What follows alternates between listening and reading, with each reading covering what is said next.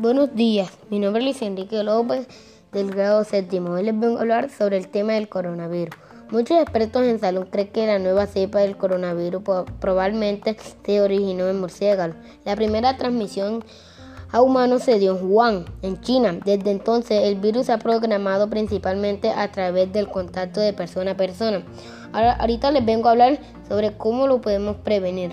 Quédate en casa lo máximo posible. Segundo, mantente en distancia social. Tercero, lávate las manos con frecuencia. Cuatro, tose cubriéndote con el codo. Y cinco, llama si tienes síntomas. Los síntomas más habituales son como fiebre, tos seca, cansancio. Otros síntomas menos comunes son las molestias y dolores, dolor de garganta, diarrea, conjuntivitis, dolor de cabeza, pérdida de, sentido de olfato o de gusto, erupciones cutáneos o pérdidas de color en los dedos de la mano o de los pies. Muchas gracias.